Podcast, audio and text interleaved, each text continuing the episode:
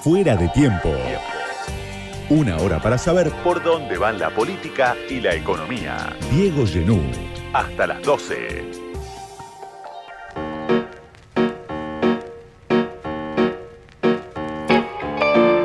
Para tratar de entender dónde estamos parados después de los resultados de las primarias del domingo 13, tenemos un entrevistado en fuera de tiempo muy importante que suele ser muy escuchado cada vez que habla. Es el politólogo Rodrigo Sarazaga, sacerdote jesuita. Es director del Centro de Investigación y Acción Social, el CIAS. Y además es el compilador de un libro muy interesante también de hace algunos años que se llama Con Urbano Infinito. Rodrigo, soy Diego Genud, gracias por atenderme. Al contrario, Diego, muchas gracias por tenerme en tu programa. Lo primero que te pregunto es, ¿qué fue lo que pensaste, lo primero que pensaste el domingo 13 a la noche, cuando te enteraste, como todos me imagino, que Milei aparecía como, como el ganador de estas primarias? Eh, mira, yo sigo en general eh, las elecciones, eh, sigo mucho los resultados en el conurbano, así que, y lo voy siguiendo por circuito electoral y en general en colores. Te diría que el, impacto fue visual, te diría así. cuando uno estaba acostumbrado, yo soy hincha de River y me molestaba ese, esa bandera de boca en el que solía quedar las elecciones anteriores, que te quedaba el, centro, si querés, más rico, eh, la región productiva de Buenos Aires, Córdoba, eh, La Pampa, Santa Fe en amarillo, y te quedaba arriba en azul y la Patagonia en azul, ¿no? Esa suerte de bandera de boca que no me gustaba a mí. Eh, y, el impacto visual de ver un, violeta que me era desconocido eh, me dejó muy desconcertado. Mm. Eh, te diría que me sentí daltónico, si te tuviera que poner una palabra. Sí. Bueno, lo mismo le, no estaba preparado para ese impacto visual, la verdad. Sí, creo que lo mismo le... algunos indicios que me decían que, pero no, no, no terminaba de esperar eh, ese, ese, ese color en el mapa. Sí, me imagino lo mismo le pasó a gran parte ¿no? de la dirigencia política, a gran parte de los que seguimos con atención la política. Y aparece ¿no? entre las razones del voto a mi ley el enojo con la política, el fracaso de los últimos dos gobiernos y el reclamo del que se vayan todos, ¿no? que parecía la banda de sonido de, la última gran crisis que tuvo la Argentina, la del 2001. ¿Por qué pensás vos que la dirigencia política subestimó el enojo, un enojo que sí se percibía, ¿no? En el territorio, en las encuestas, en los datos del deterioro social. ¿Por qué pensás que hubo una dirigencia que eligió pensar que hasta lo, lo, iba a beneficiar mi ley, ¿no? En, eh, a la hora del recuento final de los votos. Bueno, eh, indudablemente hay actores que eh, seguramente calcularon que Milei podía beneficiarlo en cuanto debilitaba al rival y no a ellos.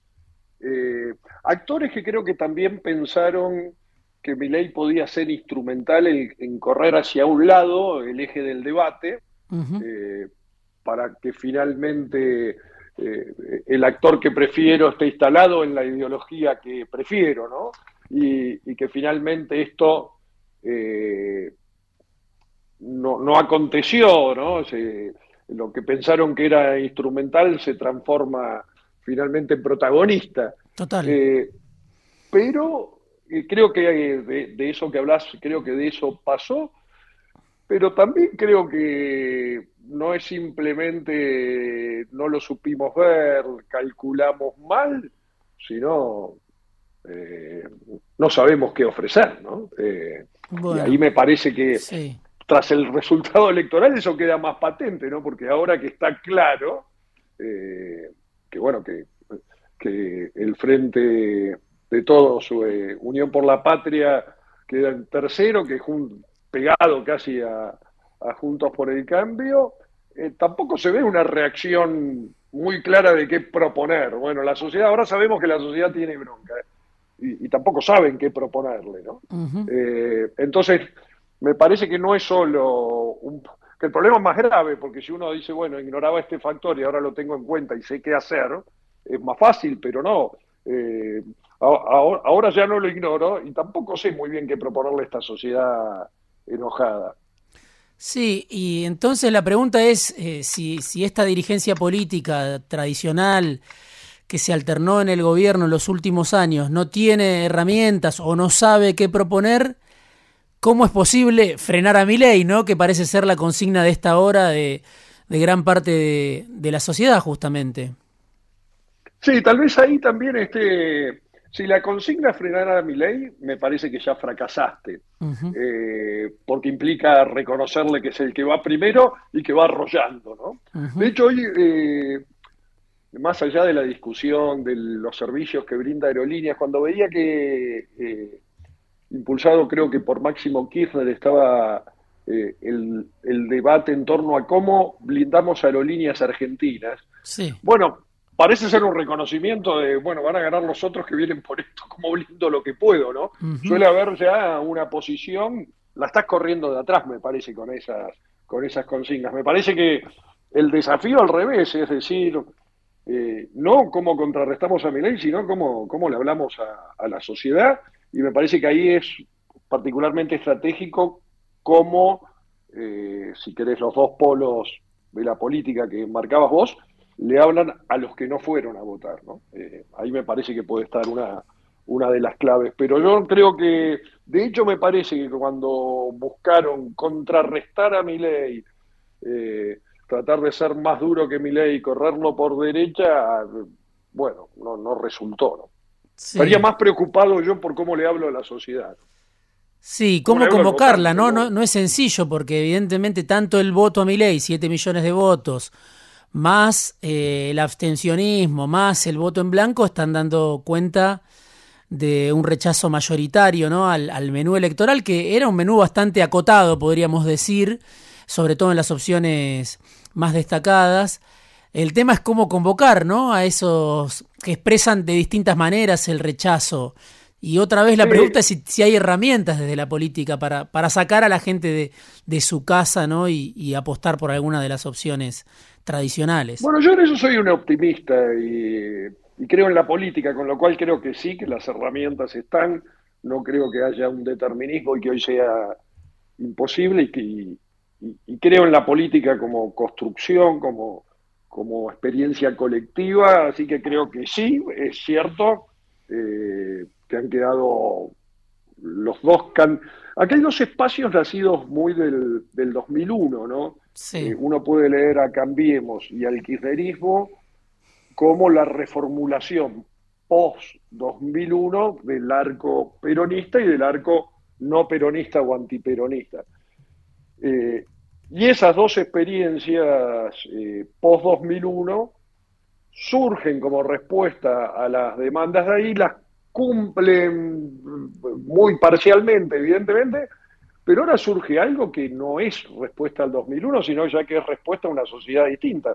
Por eso nos aparece ese violeta, expresa que en la sociedad había reclamos que ya son distintos a los del 2001 y que las respuestas de nacidas del 2001 eh, no, no, no podían contener. Entonces ahora esos dos espacios tienen que preguntarse cómo contienen a, esta sociedad que evidentemente es distinta. ¿no? vos me preguntabas por el impacto.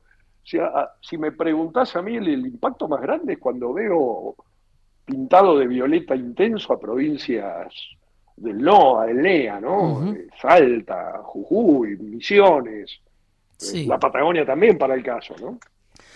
Rodrigo, vos hablaste alguna vez del estado golem, del estado gaseoso, ¿no? Y justamente ahora aparece también entre las razones que uno puede interpretar que, llevaron al voto a mi ley, el cuestionamiento al Estado, ¿no? Eh, a nivel social, en distintos sectores sociales. ¿Cuál es tu experiencia en los barrios populares en relación a esto? Digo, ¿cuál es el eje del cuestionamiento al Estado que vos percibís, que vos venís escuchando en los sectores más bajos o en los sectores vulnerables, en los barrios populares? Sí, me, parece muy buena la pregunta por, por dos por dos cuestiones. Una percepción que yo vengo resaltando, que por ahí hay consignas que se repiten desde la política, eh, que van desde el Estado en tu barrio al Estado presente, que después la gente no las verifica de esa manera eh, tan, tan gloriosa como sus proclamas, ¿no? Después yo veo que mis hijos no aprenden en la escuela, que, que, en el hospital cuesta que me atiendan, que para llegar al medio de transporte público tengo que salir una hora antes eh, y tengo que salir en grupo porque en el camino me pueden robar. O sea que no se verifican los derechos que se proclaman, esa lista que vamos eh, incluso alargando y, defendiendo, después a la gente no se le verifica de manera tan práctica. Entonces a mí me parece que hay un punto de lo que señalas vos. Y lo segundo es que, bueno, hay un voto bronca, pero, pero también hay un voto de esperanza en mi ley. Hay gente que vive esta frustración y, y Milei le da una esperanza, porque Milei no solo le dio un enemigo. Es decir, a vos eh, hay esta lista de derechos que esta casta política, que es el enemigo que te doy, no te deja de cumplir. Pero te doy una esperanza que yo soy el, liberador. Yo voy a, permitir que, a vos se te realicen todas estas cosas eh, que hoy no se te están realizando. O sea que, y creo que en eso hay una habilidad muy grande de mi ley. Yo no creo que, que el voto a mi ley sea simplemente un voto castigo. Hay gente que efectivamente tiene esperanza de que mi ley le va a dar algo distinto. Bueno, claro, ese es un, un, gran ítem, ¿no? Porque aparece como una fuerza que va a cumplir muchas de las promesas que quizá Macri hizo o que Macri tenía en su cabeza, pero no pudo cumplir. Y Macri diría si estuviera sentado en esta mesa porque me obligaron al gradualismo. ¿no? Hay una especie, yo digo, de mesianismo de mercado en el caso de, de ley y sin embargo, bueno, esa promesa cautiva, ¿no? No, sé, no solo a los votantes que fueron de juntos, sino también a, sectores bajos. Mira, en una encuesta que hacíamos acá desde el CIAS con Ernesto Calvo y, Gonzalo Elizondo, nos llamó la atención que nos aparecía casi al, al mismo nivel que más, un par de puntos abajo, en eh, menores de sub-25 nos aparecía mi ley. Y, yo no creo que sea que ahí eh, compran la utopía liberal o libertaria como salida. Eh, no me parece que haya una identificación ideológica. Me parece más bien sí que hay un rasgo de época de individuos que consideran que su potencial no está realizado y a esos, ley les da un culpable, vos como persona, como individuo, no estás eh, realizado eh, por culpa de esta casta política y les da una esperanza. Yo te saco la casta y vos vas a hacer todo lo que quieras hacer. Entonces, me parece que hay un doble juego entre un enemigo y una esperanza que, te repito, yo no creo que necesariamente pueda ser interpretada ideológica, materialmente. Es eh, vos eh, vos, pensás que yo creo que hay, la elección también está marcada por una época en la que los, medios tienen, tienen han reconfigurado la sociedad, ¿no? El Instagram, el TikTok, y creo que Milei es un candidato muy a esa medida, ¿no? Eh, no sé, cualquier persona hoy, eh, y no necesariamente joven, te saca una foto de lo que desayunó, ¿no es cierto? Y cree que esa, ese dato autobiográfico merece una exaltación. Hay una suerte de, exaltación de la singularización de mi experiencia individual. Bueno, a ese individuo Milei le está diciendo, los que no dejan que tu autobiografía explote y se realiza, es esta casta. Yo te libero de esa casta y se va a liberar la fuerza liberadora de tu propia biografía. Entonces no creo que necesariamente sea ideológico, sí me parece que enraiza con una exaltación, diría Sadín, del individuo. Sí, hablamos muchas veces, Rodrigo, nosotros de la realidad, obviamente, de los barrios populares, de, la fragmentación social, de los problemas estructurales. Estamos hablando de un contexto, obviamente, de una inflación récord que, pulveriza ingresos. Eh, las últimas estadísticas de las que habíamos hablado en su momento era en el país alrededor de 4.300 villas que se extienden de sur a norte. Digo, y vos siempre planteabas también que había un sujeto desatendido, ¿no? Que quizá era el que emergió cuando llegó la lista de las personas que querían cobrar el IFE, eh, aquel ingreso de emergencia durante la pandemia. ¿Vos pensás que ahí está el núcleo de votantes de Milei entre los que cobraron el IFE? ¿O qué, qué, qué importancia le das a ese sector que apareció durante la pandemia y que después pareció desatendido por el Frente de Todos? Creo que hay un sector ahí eh, que efectivamente, como decías vos, eh, no verifica en la realidad la lista de derechos de las que le habla la, política tradicional. ¿no? Entonces ahí creo que sí, que está esa, esa primera frustración que señalabas vos, ¿no? de, qué derechos eh, laborales me hablas, ¿no? De, qué derechos a la educación me estás hablando, ¿no? Eh, ahora, me parece también que en esa masa está esto que te digo, ¿no? Eh, por ahí hay un chofer de Uber, un, profesor que da clases particulares, hay, una diversidad muy grande y esa diversidad más bien mi ley le logra eh, eh, llegar con esto de el Estado a vos no te está dando nada, lo que necesito es más bien sacarte ese enemigo que es la casta. Y ahí eh, vos te vas a poder desarrollar mejor. De hecho, fíjate, no estoy seguro que solo en ese núcleo, me parece que eh, es bastante desconcertante. Mi ley eh, concita votos, logra votos tanto de anteriores votantes de Unión por la Patria como de anteriores votantes de Cambiemos. Entonces, sacarle un perfil muy definido, eh, ya sea por ingreso, por grupo etario, geográfico, es, bastante complicado. me parece más bien que da con un votante que siente que él puede estar mejor eh, librado a sí mismo, simplemente si le saco eh, el peso que la casta le impone. Sí, y justamente esa es una clave, ¿no? Que la oposición de Juntos no, no logró representar en todos los sectores, era más bien una expresión de clase media, de clase media alta, pero ahí está la particularidad de Milei como, como fenómeno policlasista, ¿no? Eh, ¿Vos cómo y por qué pensás que, que Milei se convirtió en un fenómeno policlasista como en algún momento lo fue el peronismo, o como lo es el peronismo todavía, como lo fue el menemismo, ¿no? Eh, eso lo, lo, distingue si se confirma este resultado electoral hacia adelante, ¿no? Eh, sí, yo tendría algo de... Me parece que puede, acá puede haber una tendencia... A mí no me gusta cargar como culpable a la dirigencia política y, que la sociedad, los votantes, seamos completamente inocentes de esto. Me parece que mi ley hay una habilidad en mi ley, por lo pronto. Eh, de hecho, te iba a señalar recién cuando me señalabas lo, de, los más pobres. Eh, no he escuchado a mi ley criticar a los más pobres. Son los más pobres que no pueden salir adelante culpa de la casta, pero no te habla mal de los pobres. Es hábil en, no agredir al votante, ¿no? Eh, que a veces otros espacios no son tan hábiles, ¿no?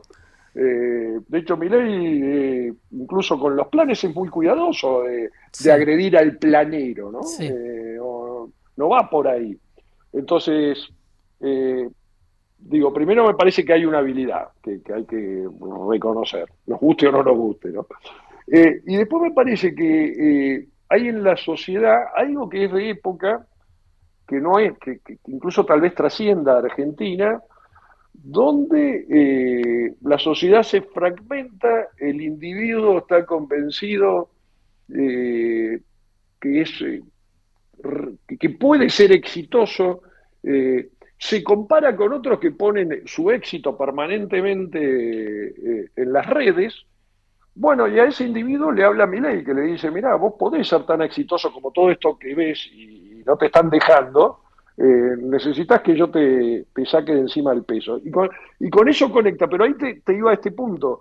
Eh, no creo que la sociedad, que los votantes sean, sean completamente inocentes eh, y que sea solo culpa de una política que no lo supo interpretar. Yo creo que hay responsabilidad de, los votantes en cuanto renuncian también a, a la política como proyecto colectivo, que renuncian al ser en común, ¿no? Y me parece que por ahí tiene que venir la, la, propuesta de, de, los espacios políticos, eh, si querés, nacidos del 2001. ¿Qué, ¿Qué propuesta colectiva le vas a dar al votante? porque finalmente eh, me parece que es una falacia creer que podemos tener un proyecto que no sea colectivo, creer que existe una política que no es colectiva. ¿Cómo es eso? Que, la política tiene una propuesta que finalmente es solo para individuos. Eh, es una política que no es política. e incluso si pudiera ser electoralmente exitosa. Después, ¿cómo gobierna algo que no tiene en cuenta eh, lo colectivo, el otro, la negociación? me parece ahí que la, hay que hablarle de eso a la sociedad porque la sociedad no, no es inocente de elegir un proyecto que sea meramente de individuos. ¿Cómo ves el comportamiento de los actores más destacados del poder económico en relación a mi ley, que sé que a muchos los conoces? Digo, pareciera que algunos le dieron de comer en algún momento, como también lo hizo la dirigencia política, pero después se asustaron, ¿no? En relación a mi ley, algunos medios de comunicación. ¿Vos qué ves en el poder económico, en los empresarios, eh, con esta posibilidad de que Milei, bueno, entre a un balotaje, sea presidente, gane en primera vuelta, que son los escenarios que hoy se, discuten?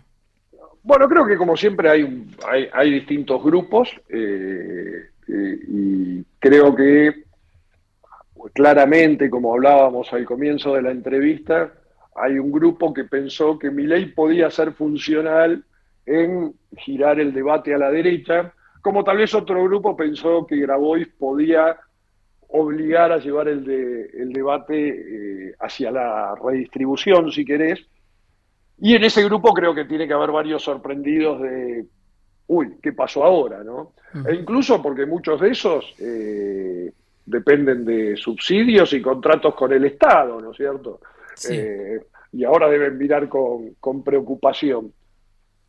Creo que igual hay otros que en su antiperonismo, en su ilusión liberal, eh, están dispuestos a tomar el riesgo, ¿no? Mm. Eh, se habla de Macri. Y creo, y creo perdón, te, agrego algo, no sé si mi ley tras las elecciones no está dando algunas señales eh, hacia, esos, hacia esos grupos que lo pueden mirar eh, con mejores ojos y, menos temor, ¿no? Eh, al, eh, dar un rol a Macri en su estructura, al tener economistas de la era de Menem, está diciendo, bueno, quédense tranquilos que esto no es una locura anarquista, ¿no? Sí, se habla de Macri como uno de los, de los grandes ganadores ¿no? de esta elección, pero al mismo tiempo lo vemos al PRO, que es uno de los grandes perdedores, ¿no? Eh, como el núcleo de Juntos, que perdió muchos votos. ¿Vos por qué pensás que está festejando Macri hoy? ¿Tiene motivos para festejar? Eh, desconozco las motivaciones eh, personales e íntimas, ¿no? No, lo conozco como para poder afirmarte taxativamente algo. Si uno mirara eh, eh, sus gestos, algo si querés ambiguos, parecieran decir, bueno, eh, el espacio que fundé perdió, pero, pero no las ideas, sino las que, las que después realmente yo quería realizar, ¿no? Y, viven en mi ley, ese pareciera ser un poco el gesto. Y tal vez eh, claramente eh, fue clara la tensión entre él y el espacio más moderado de Cambiemos, que era Horacio, que es el que pierde, ¿no? Sí. Entonces, desde ese punto de vista, él podría considerar eh, que su enfoque, bueno, hoy hay un, un 50% del electorado que parece ir hacia ese lado, entonces él podría, podría sostener mi sello perdió, pero, pero bueno, en la ciudad no, donde perdura el apellido, y en las ideas tampoco, porque pareciera tener el 50% del electorado. Te pregunto ya para ir terminando por el peronismo, ¿no? Este frente que fue el frente de todos. Y quedó, eh, obviamente, una de tus ideas que también compartías con Juan Carlos Torre, de que este frente de todos, de alguna manera intentaba suturar por arriba lo que se había dividido por abajo, la fragmentación entre los trabajadores y querés sindicalizados y la economía popular, por decirlo de alguna manera. Cuando se juntaron más y Cristina, cuando se juntó Alberto con Cristina, eh, detrás del sello del Frente de Todos, parecía que eso volvía a hermanarse de alguna manera o había una estrategia común. ¿Vos pensás que ese, esa fragmentación que, que sobrevive ¿Es la razón de, esta realidad del peronismo que hizo la peor elección de la historia? ¿Son otras las razones que llevaron al peronismo a este resultado? Eh, bueno, yo creo que me quedé corto, porque yo ahí planteaba una división entre formales e informales y me parece que la fragmentación del mundo del trabajo es mucho mayor y que dentro de los formales tenemos formales hoy abajo de la pobreza y eso es otra división y dentro de los informales tenemos un mundo de gente que da servicios de software para el extranjero y, cartoneros. Creo que me quedé corto. Eh, creo que la fragmentación del mundo laboral es mucho mayor a lo que anunciaba yo o enunciaba entonces y su impacto político es mucho más grande y creo que definitivamente, como vos eh, señalabas, eh, mi ley pesca en esa fragmentación, ¿no? En, mm. esos fragmentos a los que eh, el gobierno, en particular el peronismo, no pudo darle respuesta, ¿no? Y ahí también te digo, ese, también me pongo un poco del lado de la dirigencia. La conducción política se ha vuelto mucho más difícil. Eh, una sociedad tan fragmentada, es difícil hacerle una, una propuesta de proyecto colectivo, ¿no? Eh, de alguna manera, para mi ley, como su propuesta es la exaltación del individuo, eh, es más fácil la propuesta. Ahora, una propuesta más realista que supone un proyecto colectivo, es difícil de plantear una sociedad tan fragmentada, un mundo del trabajo tan fragmentado como este. Sí, se da también, claro, en el contexto de, una inflación que es solo comparable con la de hace 30 años, ¿no?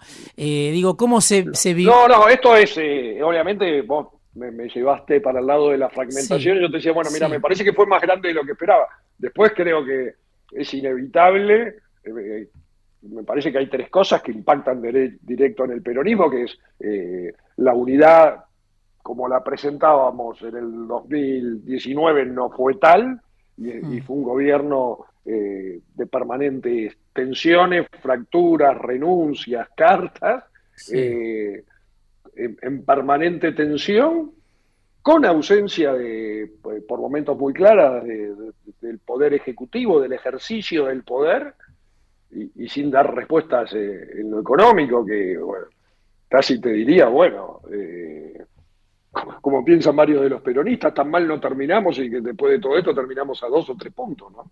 Hmm. Si vos crees que, hay eh, una economía informal, como por ejemplo en algún momento decían algunos teóricos, este, como más latón, cercanos a, a, a que, que la pobreza no es tal, que la pobreza es menor a la que se a la que marcan los números del INDEC o en realidad eso sigue impactando muy fuerte y explica en parte el enojo, digo, en una sociedad que ve cómo se le escurren los pesos muchas veces por, por, por la inflación, digo, eso debe tener un impacto muy fuerte en el territorio. Eh, una inflación que cuando se fue Cristina era del 30, 35, cuando se fue Macri era del 53 y hoy está en 115, 120 y no sabemos en qué termina, ¿no? No, yo creo que vos podés sostener eh, que hay niveles de ingresos más altos a los que capta el INDEC. Creo que podés sostener, eh, bueno, de hecho, comparado con el 2001, hay de hecho un gasto social muy grande que da una transferencia de ingresos Ahora, eh, la pobre eso es pobreza solo medida por ingreso. Si vamos a calidad de vida, eh, tendrías que ver lo que fueron eh, las villas en el sur en la última lluvia de hace un par de días. no, no, no, me, no, no me podés sostener que la gente está mejor de lo que de lo que cree estar, no, eso no, la verdad que, y una vez más, la gente no, no verifica que tengan... ni Mira, nosotros hicimos una encuesta eh, y ahí nos daba que dos, le dábamos a los que cobraban la UH, a los perceptores de la UH, les dábamos a elegir qué preferían, un aumento del ingreso por AUH, que les aumentaran el ingreso por AUH, o mejores servicios eh, públicos en su barrio. Dos tercios eligen mejores servicios públicos en, sus barrios. Es decir, vos me podés sostener que hay más ingresos del que creemos, pero, pero no me podés sostener que hay mejor educación que la que creemos, que hay mejor salud que la que creemos, que hay mejor seguridad, que no se inundan, que hay asfalto. No, la gente no verifica eso. Entonces, te, podrá dar menos pobres por ingresos por la economía Barrani, pero,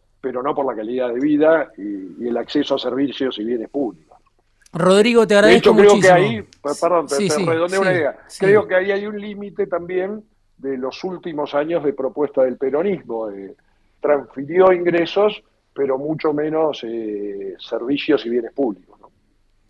Sería para charlar un rato largo, bueno, queda pendiente una conversación seguramente más larga. Rodrigo, te agradezco muchísimo haber charlado. Un placer, Diego, acompañarte esta noche. Esta noche fuera de tiempo, Rodrigo Sarazaga es el director del Centro de Investigación y Acción, Social, el CIAS. Es compilador de un libro muy interesante que se llama Conurbano Infinito. Es politólogo y además es sacerdote jesuita. Fuera de tiempo. Una hora para entender la política en este mundo inestable. Diego Genú. Hasta las 12.